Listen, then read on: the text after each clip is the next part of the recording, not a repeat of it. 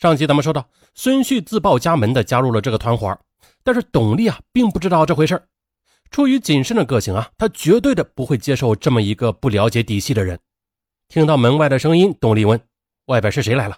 石头接话道：“啊，我的一个伙计，你赶快让他走。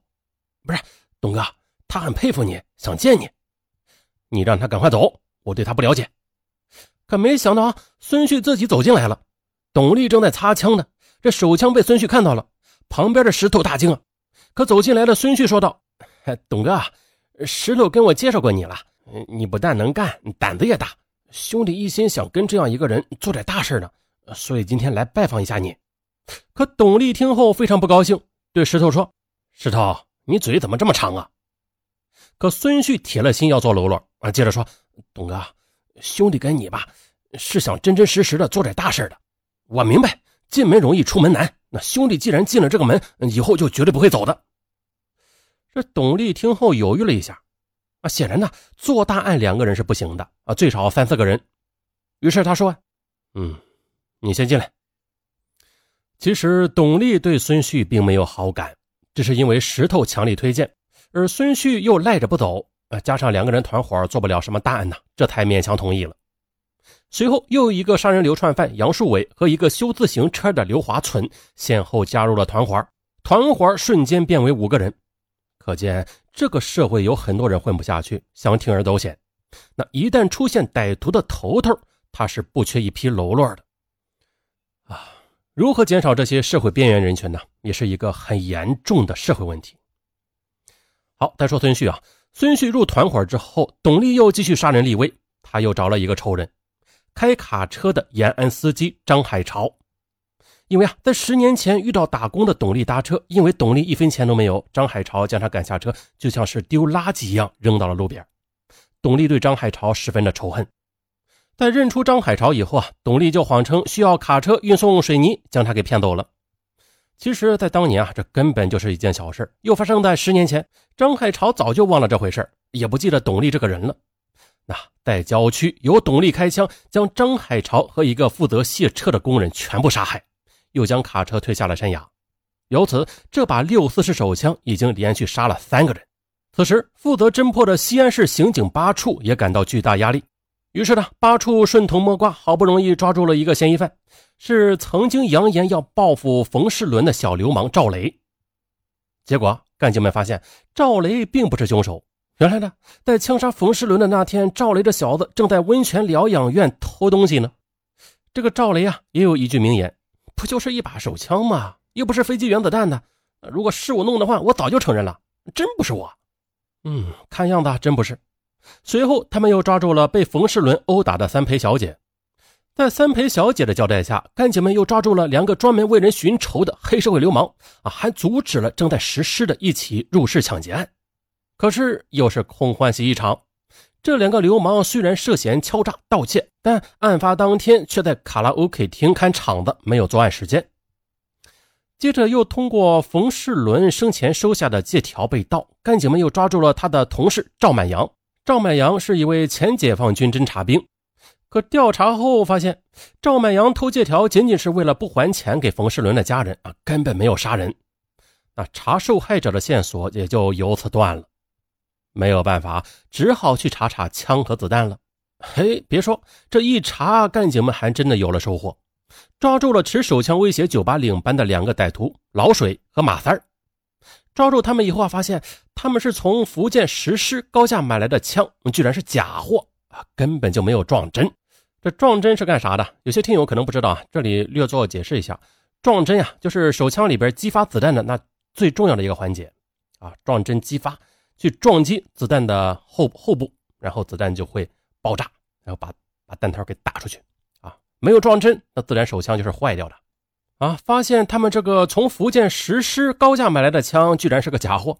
稍后啊，又抓住了在桑拿房掏枪吓唬按摩师傅的流氓，但这仅仅是一把自制手枪。追查子弹，查到一个黑社会地痞曹亮。通过曹亮呢，又查到了贩卖手枪子弹的枪贩子是一个七十多岁的抗美援朝的老兵老潘。这老潘年事已高，在监狱里已经是重度昏迷，随后死亡。那这样一来，根本就无从查起。由此的案件线索彻底中断了。可是上边逼得紧，实在没有办法，八处干警又查来租车的小个子歹徒石头，可是不知道石头真名。警察又先后呢抓住了几个嫌疑人，包括外貌同石头酷似的夜班司机于小三还有在上海持玩具手枪抢劫台商的一个家伙，再就是还有一个运动员啊射击手枪报复同事的武术教练，几个手持手枪抢劫的中学生，还有几个拿着假枪抢劫三陪小姐的职校学生。最后呢，还有一个杀死三陪小姐并携带六四式子弹的毒贩子高天河。呃，可遗憾的是啊，这些人都不是石头。那最终转而从孙旭入手查起。啊，孙旭就是那个烧锅炉的嘛，经过石头介绍加入董丽团伙的那个。这一调查呀，发现孙旭骗了很多女孩，孙旭还故意隐瞒自己的身份、家庭情况，甚至于真名。于是，干警又找到他的几个女朋友和卖春的一些小姐，却始终找不到打一枪换一个地方的孙旭，由此几乎所有的线索都中断了。可此时呢，大家都没有想到，这边董丽他们也没有闲着，在孙旭和石头的煽动之下，董丽决定了抢劫银行。啊，原来是这么回事孙旭和石头在街上闲逛的时候，恰好遇到一个以前的酒肉朋友马守春。这马守春是一个吸毒贩毒的家伙，而此刻却混入一家储蓄所做起了保安，负责押送运款车。于是通过马守春，他们知道运款车里边啊有几十万。孙旭听后啊，建议去抢一下。这三人筹划一通，本来的孙旭建议由他的朋友马守春，嗯，从内部接应。但是残忍的董力害怕马守春暴露他们，决定啊连他一起杀了。石头对孙旭说：“哎。”我们都准备好了，关键就是你那个伙计了，愿不愿意跟我们一起干了？呃，孙旭说啊，没有问题的。而董丽却说，不要跟他说，连他一块杀。孙旭惊讶的说，呃，加上储蓄员、司机三个人呢，杀这么多人，多不多呀？多啥呢？一个两个不算杀，五个六个没有杀，十个八个才开花，连着杀他一百个，创个世界纪录才好呢。结果这次抢劫却失败了。就在三个家伙准备下手抢劫时，正好遇到几个派出所的民警来储蓄所巡逻。董丽他们就是胆儿再大，也不敢和警察正面冲突，毕竟啊只有一支手枪嘛，便立刻放弃了抢劫，逃走了。那么这样一来，警方通过抓住马守春，彻底锁定了孙旭，也知道石头也是团伙成员，由此离破案近了很多。但是离抓住他们还有很远的路。嗯。几次都没有抢到钱，这几个人没钱吃饭，呃，只得继续作案。而这次他们的目标是孙旭女朋友的老板，一个家具城的老板郭昭。石头计划抢劫家具城的营业款，一天也有几万呢。那遇到好的时候有几十万。家具城吧，有七八个男职工。石头认为，光靠他们三个人一把枪对付不了这么多人，建议啊放弃不干。但是流窜多年的董力却认为没有问题。那没有问题就干。随后，董丽找来一个以前的同伙杨树伟。这杨树伟也是这个负案在逃的杀人犯。啊，这厮比董丽还要凶残呢。在农村时啊，杨树伟和一个本村的妇女通奸，妇女的丈夫发现后非常气愤，扬言要收拾杨树伟。可没想到啊，残忍的杨树伟竟然先下手为强了。他手持砍刀将这个男人乱刀砍死，甚至将他的头都砍下来。而更可怕的是，杨树伟发现男人的孩子在哭，毫无人性的将小孩给举起来，活活的给摔死了。啊，有些男女作风不正派，不但害了自己，也害了家人，甚至包括自己的孩子。好，再说安娜杀人之后胆大妄为的杨树伟，竟然就这样回家睡觉了。用他的话说，第二天一大早，我就发现警察把我们村里都包围了，我就赶紧跳到河里边游出了村子。啊，从此再也没有回去过。在逃的杨树伟会一点加工手艺，在各乡镇流窜，以加工农机件为生，那过得也不怎么样。此次杨树伟带着一把自制手枪入伙。其实自制手枪没有什么难度的，一般的加工农机件的设备，呃，就足以造枪了。